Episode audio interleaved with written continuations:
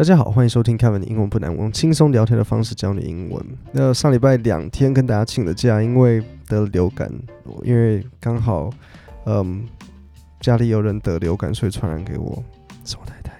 那所以在今天的节目，我要分享这个我在 CNN 上面看到的一则新闻，就是他在讨论说，到底全世界最长的河是哪一条？What's the world's longest river？那所以科学家呢，他们就派了一个像是探险队要去。嗯，找到这个答案到底是什么？所以这个新闻标题写 "What's the world's longest river? New expedition expedition aims to settle the debate once and for all." 那所以在这里呢，我有几个东西想要讲。第一个呢，就是 aims to aims to 就是某一个计划是我想要达成的一个目标。所以 settle 就是解决，所以 settle the debate debate 就是像一个嗯争论，可以说是一个争论，或是比如说像辩论。比如说像嗯，有些学校会有那种辩论队，这就是一个 debate team。然后最后他就说 once and for all，就是他想要一次把这件事情到底讨论出来，说到底谁是最长的？是是谁呢？是 Amazon 是亚马逊河吗？还是是那个尼罗河？就是他们现在想要知道的事情。The title of world's longest river is officially given to Africa's Nile by authoritative sources like Guinness World Records. Guinness World Records 是这个吉尼斯世界纪录，but an upcoming Amazon River expedition by a team of international explorers and researchers prepares to contest that designation。所以 contest 就是说，好，在这里就要特别注意了。所以，呃，拼法是 C O N T E S T。那如果是作为一个名词的话，contest 那就会只是像一个竞赛，可是在这边呢，他说要 to contest，contest 会变成是他们想要去反驳这件事情。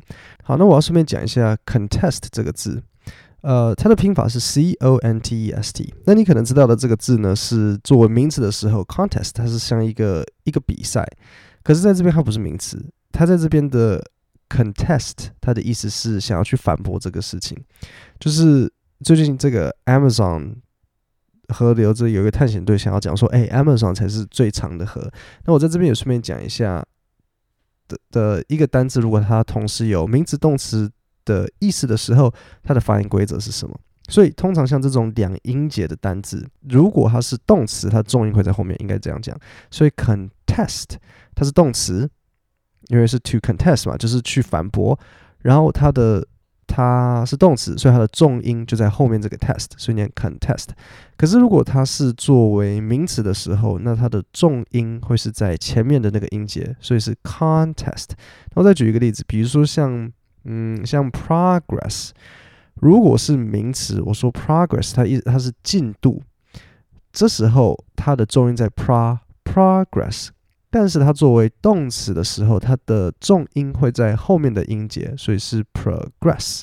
所以就是这样子，两个音节的单字，它是做动词的时候，它的重音是会会在后面那个音节；然后它是做名词使用的时候，它的重音会在前面那个音节。所以这是一个呃，可以大家可以稍微记得的一个东西。下次你约个单词，就说：“哎，等一下，这个是念……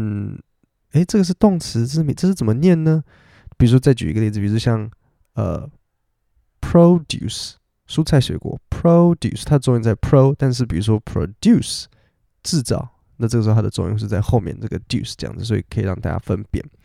The expedition, due to set off in April 2024, aims to voyage the Amazon's full length using modern river mapping satellite technology to prove that the Amazon is not just the world's biggest river, but also The longest，所以 Amazon 这条河流它是现在公认最大条的，但是大家在讨论的是它是不是最长的。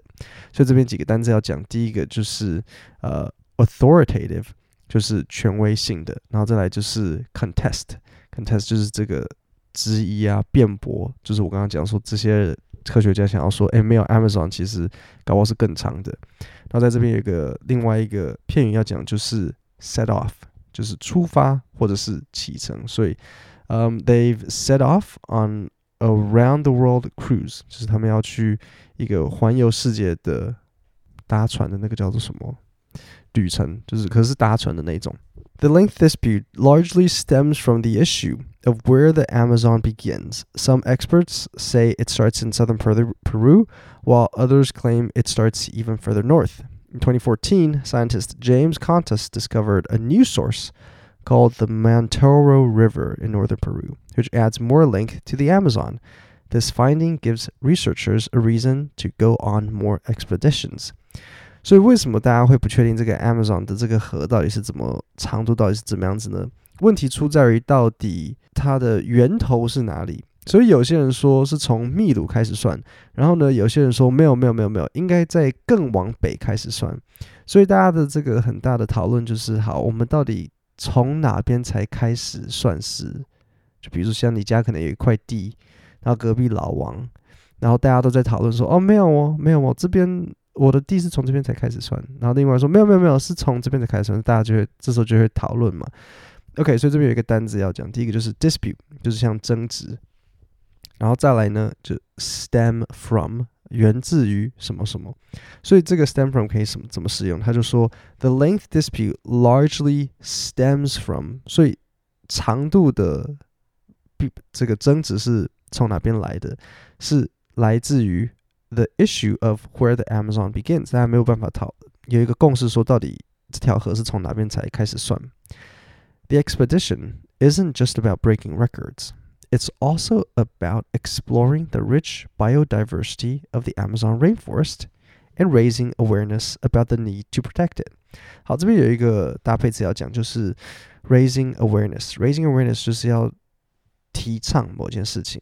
所以，比如说这里有一个游行是要提倡，可能呃有什么游提游行可以提倡什么呢？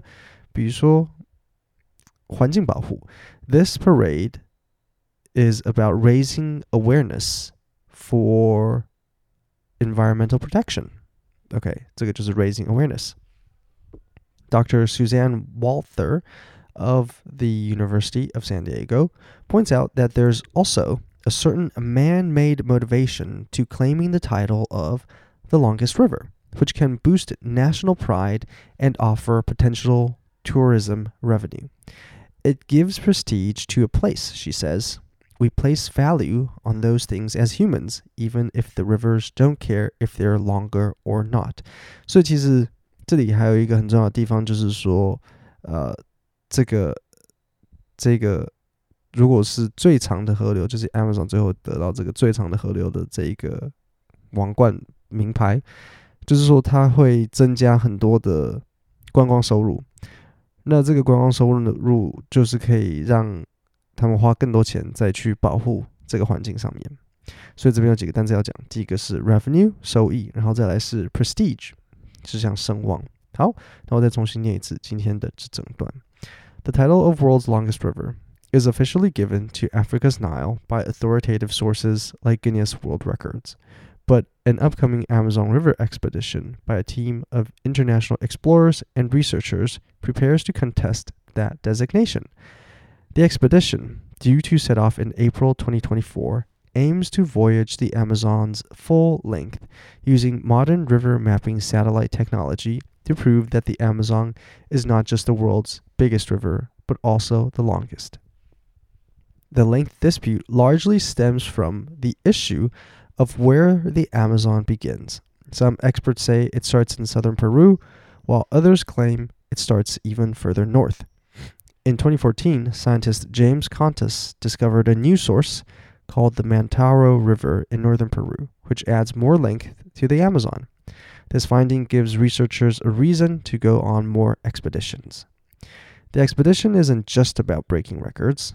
It's also about exploring the rich biodiversity of the Amazon rainforest and raising awareness about the need to protect it.